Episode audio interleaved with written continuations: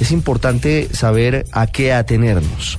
Por eso hemos invitado hoy al radar a Ángela Montoya. Ella es la presidenta ejecutiva de la Asociación Colombiana de Generadoras de Energía. Doctora Montoya, buenas tardes. Ricardo, muy buenas tardes a usted y a todos sus oyentes. Hoy podríamos darle un mensaje de tranquilidad a los colombianos. ¿Cómo podría leerse la actualidad del sistema interconectado de energía eléctrica en el país? Bueno, definitivamente pues este sistema, el sistema de generación eléctrica colombiano es un sistema muy robusto, pero no es infalible. Estamos al límite, ¿por qué? Porque nadie podía prever los dos eventos que usted, Ricardo, ha mencionado.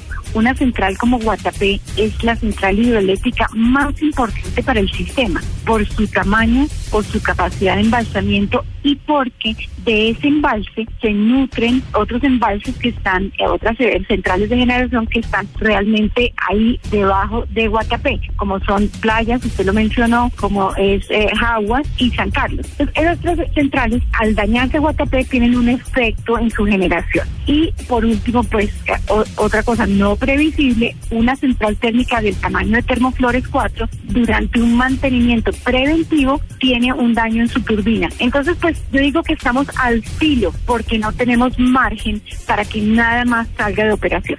Hoy estamos al límite, es decir, hoy tenemos todavía con qué responder frente a la demanda que tiene Colombia en materia energética, según le puedo entender, doctora Ángela Montoya, pero si llegara a existir una eventualidad más, sumada a las que hoy tenemos, ¿nos pondrían problemas? Sí, evidentemente sí. La respuesta es que como estamos al filo, no podemos esperar y ojalá no suceda, pero hay, hay varias cosas que podemos hacer. Los colombianos tenemos ahí un papel muy importante y yo digo que todos tenemos que ponernos la camiseta del ahorro, porque es que finalmente el tema del fenómeno del niño es su severidad.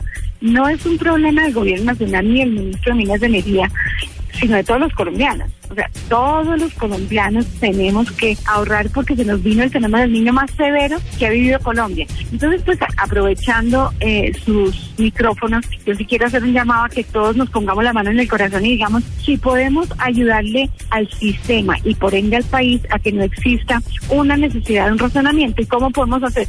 Muy sencillo. Todos los colombianos cuando lleguemos a nuestros hogares o lugares de trabajo de 6 a 9 de la noche, que son las horas pico, eh, y ya me voy a referir a un tema de potencia posteriormente.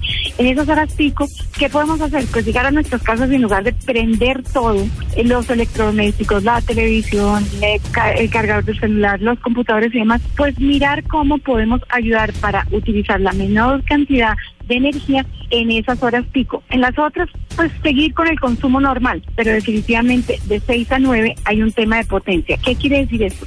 todos los colombianos hacemos el uso como lo venimos haciendo, que a, pesar de las campañas de ahorro que se han lanzado por parte del gobierno nacional y por nosotros los gremios, eh, no ha decrecido, sino por el contrario ha crecido. En enero creció el 5%, en febrero creció el 4%, pues realmente vamos a tener una estrechez que nos lleva a su pregunta, Ricardo, si podemos pasar este fenómeno del niño sin necesidad de un reaccionamiento de un apagón. Ese punto me llama la atención porque pareciera un círculo vicioso, doctora Montoya. Como hay altas temperaturas, entonces, eh, por ejemplo, en las ciudades y municipios calurosos como Cali o Medellín o más calientes, incluso Lorica, póngale usted el nombre que quiera, Barranquilla, donde nos escuchan, pues utilizan más eh, aires acondicionados, eh, utilizan más elementos para sofocar el calor y eso genera mayores picos de energía.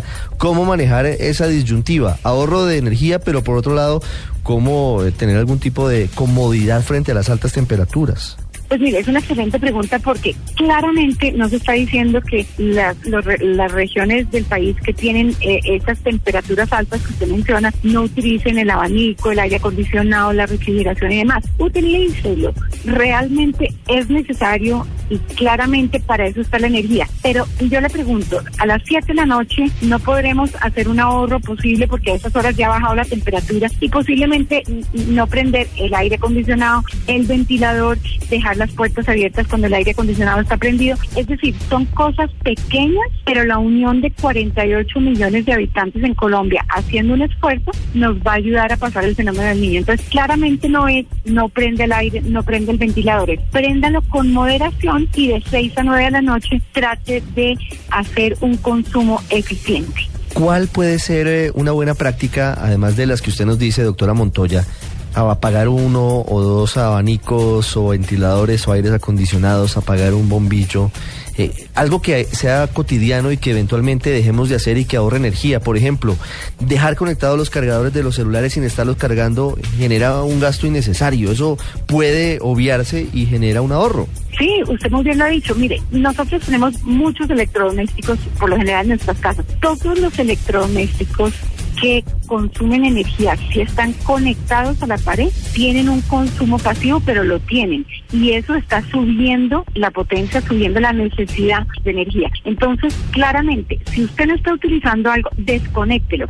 No es suficiente con apagarlo, desconéctelo. Y esa es una gran ayuda. Todos podemos poner de nuestra parte. Ahora, la industria es un llamado también de reflexión. Se habrían hecho reconversión de equipos como lo manda las prácticas mundiales que me refiero? Pues una nevera que tiene 25 años de, de, comprada, es decir, de estar en utilización, 18, inclusive 10, 5, tiene mucho más consumo que las, las actuales. Entonces, una nevera, unas máquinas de coser, fileteador, es decir, cualquiera que sea la industria, las que se me vienen a la mente son esas, pero hay muchísimas más.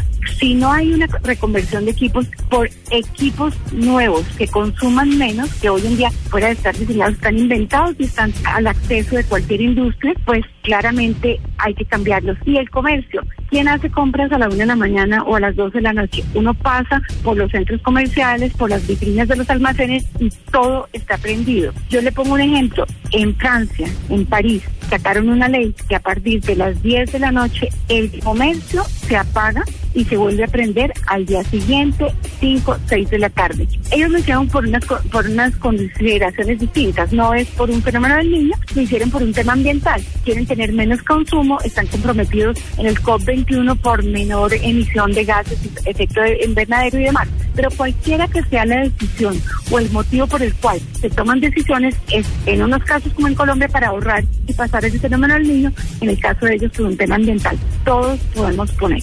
¿Hubo alguna falla, alguna imprevisión?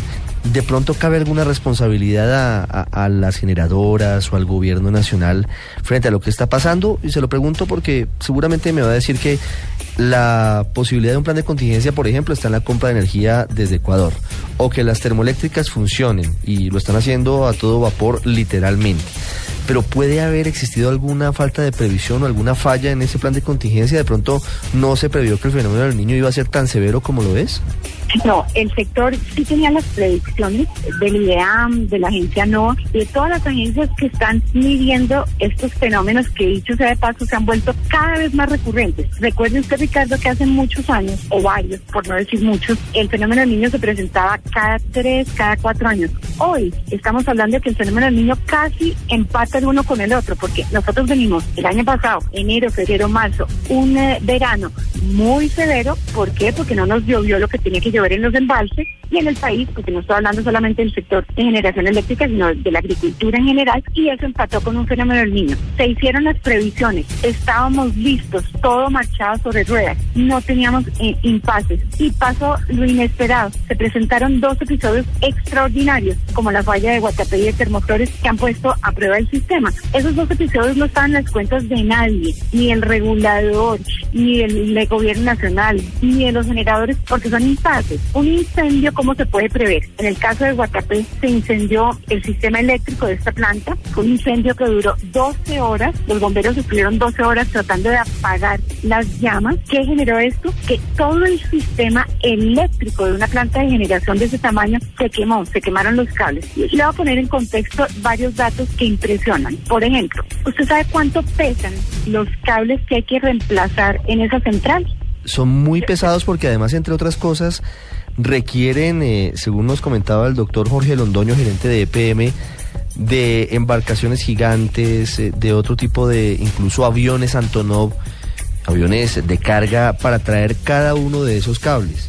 Sí, entonces yo le cuento, mire, esos cables que se quemaron pesan 800 toneladas Entonces, uno dice, ¿y por qué? Porque muchas veces se ha preguntado, pero ¿por qué no pueden arreglar este daño más rápidamente? Primero que todos esos cables hay que mandarlos a cestos de medidas. Es que aquí estamos hablando de obras magnas de ingeniería. Hay que ver lo que es un embalse, lo que es la ingeniería de generar con embalses, con turbinas, sean centrales termoeléctricas, sean centrales hidráulicas. Estamos hablando de alta ingeniería y de muchísima inversión. Entonces, que si se hubiera podido prever, pues yo le digo con toda la tranquilidad que esas empresas, ejemplo EPM, que opera Guatapé, ha realizado sus mantenimientos exactamente como se deben realizar. Es el mejor interés de esas empresas. ¿Por qué? Porque de no realizarlo, inclusive pueden llegar a perder los seguros internacionales que tienen en esas compañías. Entonces, esas empresas son realmente empresas muy serias, totalmente eficientes, que le han demostrado al país una confiabilidad.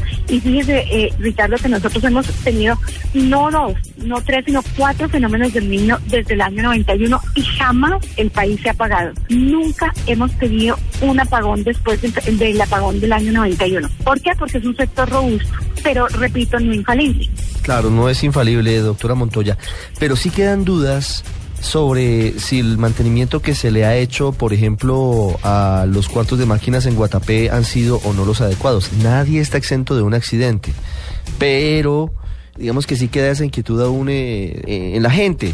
¿Se cumplió a cabalidad con el plan de mantenimiento o esta falla obedeció a que no se le hizo el mantenimiento adecuado por eventualmente no haber recibido los ingresos esperados? No, mire, yo sí le digo sí, con toda la tranquilidad posible, que todas las personas que nos están escuchando estén tranquilas de que EPM ha realizado los mantenimientos preventivos que tiene que realizar, no solamente en Guatapé, sino en la totalidad, en el 100% de sus plantas de generación. Aquí estamos hablando de una compañía del más alto nivel corporativo y no me cabe la menor duda que han realizado los mantenimientos preventivos que han tenido que realizar. Esto no fue un tema de una falla de mantenimiento, fue un incendio que se causó en un cable y eso generó este daño de muchos kilómetros de cable porque fue un incendio. Entonces, sin ánimo a equivocarme, digo que nadie le puede caber un, un milímetro de duda de que esos mantenimientos se realizaron como se deberían realizar.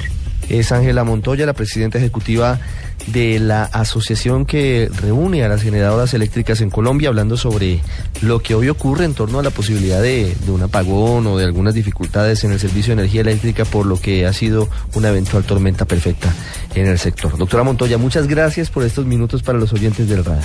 Buen fin de semana para ustedes y gracias por invitarme a su programa. Así lo detectó el radar.